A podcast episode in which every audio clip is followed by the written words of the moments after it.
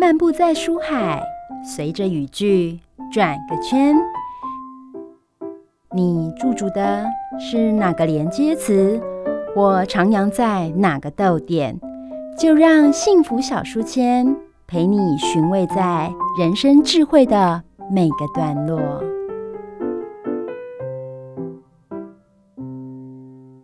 欢迎来到故事打看，我是主持人 Simon，我是 Mindy。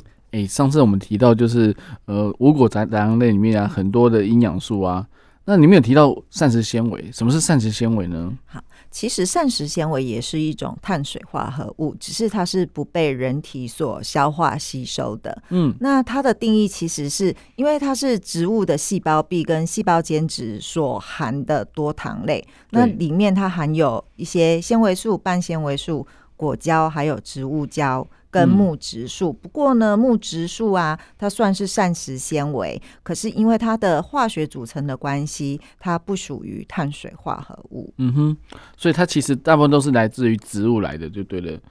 是，嗯哼。那如果说那个在呃每个人有没有固定每天要摄取的量呢？有，呃，我们的男性啊，其实一天要。吃大概二十五到三十七克的膳食纤维，那女性的话大概是二十到二十九克的膳食纤维。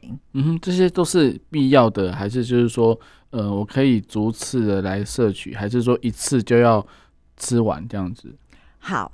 呃，其实，哎，Simon，你还记得我们有一个饮食的口诀吗？对对，在我们饮食口诀里面呢，我我现在来，我们来复习一下饮食口诀有哪些。嗯，那第一个就是每天早晚要一杯奶，对，然后每餐水果拳头大，嗯哼，那菜呢要比水果再多一点，嗯，饭跟蔬菜。一样多，豆鱼蛋肉一掌心，坚果种子一茶匙。对，所以呢，除了奶还有豆鱼蛋肉之外，其实里面所有的都含有这些膳食纤维。哦，对对，好，那膳食纤维啊，因为有些如果说用一百克来算多少的膳食纤维，可是菜的种类很多，或者是全谷杂粮类，它每一种的膳食纤维含量也。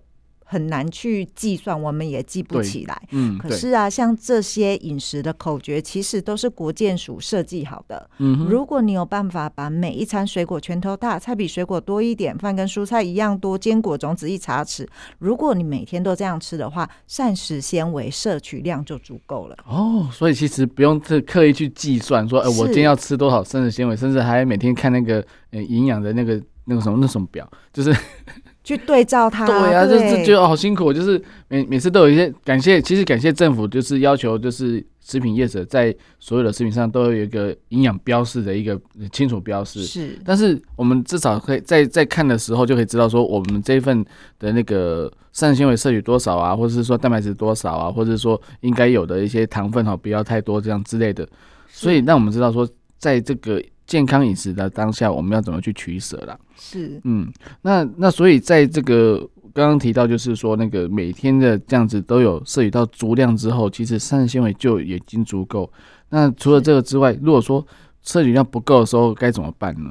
好，呃，其实。跟着饮食口诀来吃的话，膳食纤维会是足够的。嗯那如果不够的话呢？其实它会造成一些疾病。哦。好，那我们就先来讲一下，说膳食纤维它有什么样子的功效。其实呢，它可以维持我们肠道的健康，然后呢，还可以预防很多的慢性病的发生哦。比如说糖尿病，还有高血脂，或者是心脏疾病相关的，这些都可以预防。再来是它也可以。呃，就是可以帮助我们做减重，为什么呢？因为其实啊，呃，像我们在呃上一篇我们有讲到全谷杂粮类，对不对？对。那全谷杂粮类里面呢，它富含了很多的膳食纤维跟未精制的这些杂粮，那吃下去之后是比较容易饿，还是比较容易饱？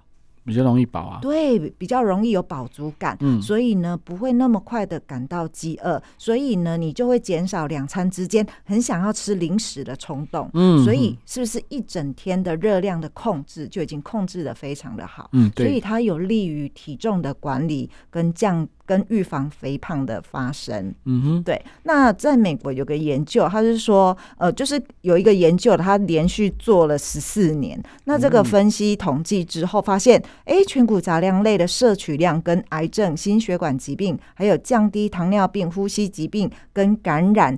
这些死亡率都有负相关。所谓的负相关，就是你全谷杂粮类，如果你都有吃的话，就可以减少这方面的疾病的嗯发生率。对好，那我想要再提一下说，其实膳食纤维它为什么可以维持肠道的健康？因为其实膳食纤维它本身可以延缓。我们在胃排空的时间，增加饱足感。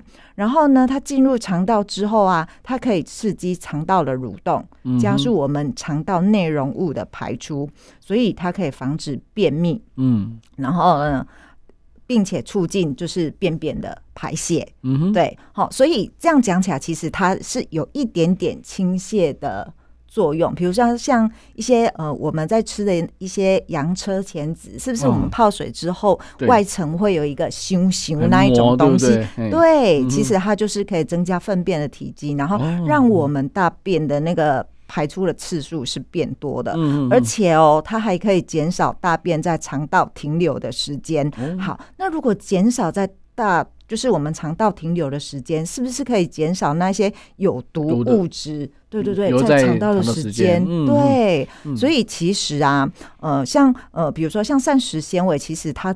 有一些没有办法就是分解的，它会直接在我们的结肠跟直肠里面被肠道菌给发酵，嗯那它就会产生一种叫做短链脂肪酸。嗯那这种短链脂肪酸呢，它可以降低我们肠道的酸碱值，嗯而且它还可以增加钙跟镁离子的吸收哦，所以抑它也可以抑制我们病原菌在肠道里面的生长。好，那刚刚讲到我们这个短链脂肪酸，其实呢，它也可以降低我们大肠直肠癌的发生。哦，对，嗯好好，那我们有在讲，比如说像胆酸、胆酸，那膳食纤维其实它可以跟我们这些胆酸的结合，然后加速排出，那我们的身体也就会制造胆酸，制造胆酸，胆酸的它需要靠胆固醇来做合成，嗯哼，那你这样制造变多了，是不是我们人体里面的胆固醇就会下降，对，所以就会减少胆固醇？哦，对，所以比如说，对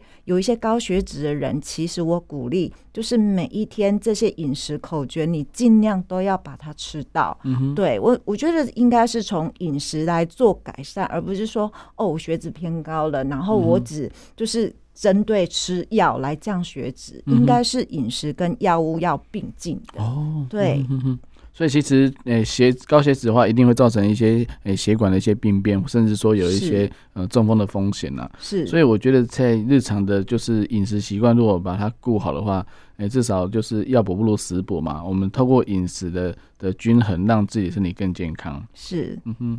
那我再问一下明迪，就是说，其实，在很多地方都可以摄取到膳食纤维，有哪些种类可以再跟大家再讲一下呢？好，其实，在蔬菜、水果，还有我们刚刚在讲的全谷杂粮类的食物，都可以摄取到。嗯好，那我们常常都在讲一天三蔬二果，嗯，可是三蔬二果里面，它的膳食纤维啊。如果你只吃这样的话，其实还是不够的。所以全谷杂粮类每一天都要吃。嗯那如果你三餐里面你真的没有办法，那你一定要有一餐是全谷杂粮类。哦但是，嗯，像我们之前几集都有提到，早餐你可以把你的吐司换掉，汉堡换掉，对改成地瓜、南瓜、玉米、马铃薯或者是栗子。嗯对，那蔬菜类你可以配呃一颗大番茄，或者是一些呃少量的小玉米。其实你每一餐都可以增加膳食纤维的摄取跟全谷杂粮类的摄取。嗯对嗯那我相信这样子的膳食纤维的量，其实就会比较足够了。哎，对啊，还有豆类也是嘛，豆类其实相相对来讲是比较容易取得的。那我想问一下，就是像呃豆浆，它是由从黄豆来的，那它除了蛋白质之外，也有一些呃膳食纤维。是那它已经如果说像豆浆是已经变成液状了，那这种是就不像青菜有那个咬咬的那有那个固体，那还是还是有吗？还是就没有了呢？好，呃，豆浆的话，因为你想哦，我们的豆浆其实是黄豆下去磨，磨好之后，其实它还会再加水，所以嗯原则上我们喝的豆浆膳食纤维已经是稀释稀释掉了。所以，嗯所以其实我们是可以去看我们买的豆浆上面的成分的说明。嗯哼对那原则上呢，我们如果今天吃黄豆的话，豆类啊，或者是呃，应该是说我们尽量是以呃这些可以咀嚼的东西来计算它的膳食纤维。哦那豆浆的膳食纤维本身它就比较偏少了。嗯，对所以应该是直接吃毛豆啦，或青豆那种话会比较直接一点。，是是是，嗯对。好，那再来，我想要分享一下说，那为什么它可以降低肠道疾病的发生率？到底可以降低多少呢？嗯那就是，嗯、美国有个做一个研究，它是说每增加十公克的膳食纤维，它可以减少十 percent 罹患大肠直肠癌的几率。嗯那水果纤维可以降低二十一 percent 的罹癌风险。啊，不过水果可不能大量吃哦，嗯。哈、每一餐的水果分量是一个拳头大。哦。那如果是谷物类，也就是说我们的谷物纤维啊，它可以降低三十 percent 的罹癌风险。嗯，好，那但是他有说，就是蔬菜纤维跟大肠直肠癌罹患的风险就比较没有太多的相关性，嗯所以由此听起来全谷杂粮类还真的是对我们人体的帮助多多。嗯嗯，没错，因为毕竟它让你就是在呃比较不需要呃吃药啊或什么情况下，都让你维持身体健康了。是，嗯哼，那我想再问一下，就是说在这个五谷杂粮类的一个使用上来讲的话，是不是还是依照我们那个饮食金字金字塔来做一个比例分配了？好，嗯，我们的这些呃杂粮类的食物，全谷杂粮类的食物啊，其实我通常都会建议说，我们一餐大概就是一半碗。或者嗯是、嗯嗯对，会八分满来做计算，对除非是有特殊的体质，比如说有糖尿病的患者，你嗯可能要依据依据营养师或者是医师的建议，可能就是四分之一再碗，减再减半了哈。对嗯，好，那我觉得这样的四分之一碗，其实它还是有这些膳食纤维的成分在里面，嗯。再加上如果你是全谷杂粮类，还有很多的营养素啊，对，只是量少而已，可是嗯。该摄取到的都有。嗯哼哼，对嗯。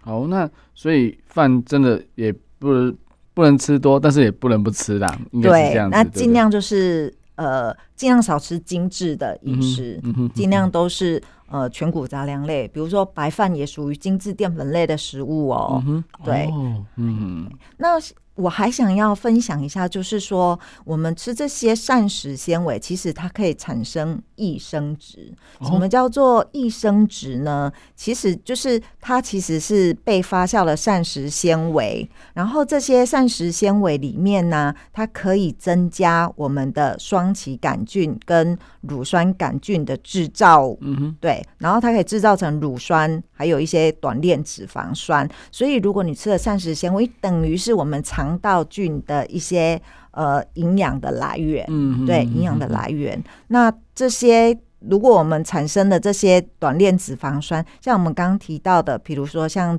降胆固醇呐、或者是降低我们这些有毒的物质在肠道停留的时间，然后改变我们肠道的酸碱值，都有很大的帮助。好嗯哼，再来是我们现在也都在讲我们的肠道要健康，对，所以听起来，诶，多多吃膳食纤维真的是可以帮助我们的肠道可以健健康康耶。嗯哼，对，我觉得这个这是很重要的，因为毕竟肠道的一些益生菌的一些分布，我们希望能够让它更有多样性一点，让你的身体更健康。那所以当然也不能挑食，不能偏食哦。是。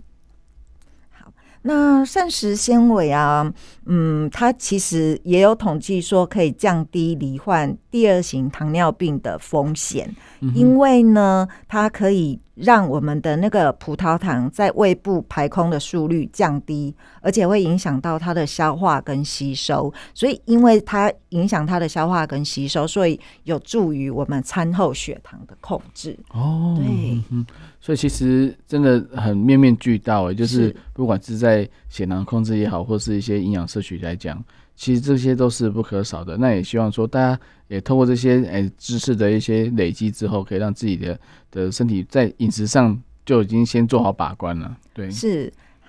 那我们常常都会听到，哎，膳食纤维，膳食纤维。但是膳食纤维它有分为水溶性的跟非水溶性的嘛，哈、嗯，对，好，那水溶性的话呢，其实包括像一些豆科植物啊，或者是谷类的食物，或者是一些像蔬菜啊、水果里面都含有。好，那它最主要它的功能就是稳定血糖、降低嗯血胆固醇跟增加饱足感。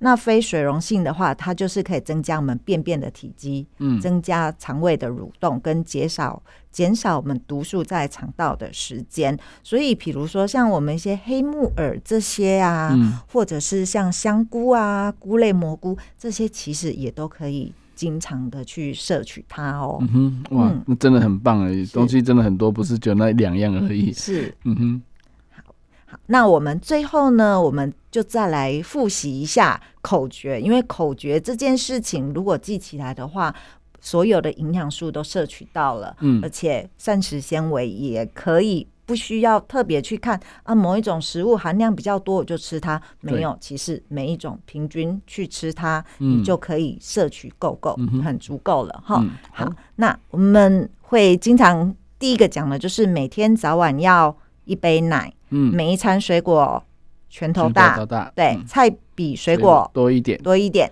嗯。饭跟蔬菜，一样多，对，豆鱼蛋肉，一掌心，对，坚果种子一茶匙。是，好，谢谢 Mindy 的分享哦。那我们今天的节目就到这边，我们下次再见喽，拜拜。拜拜。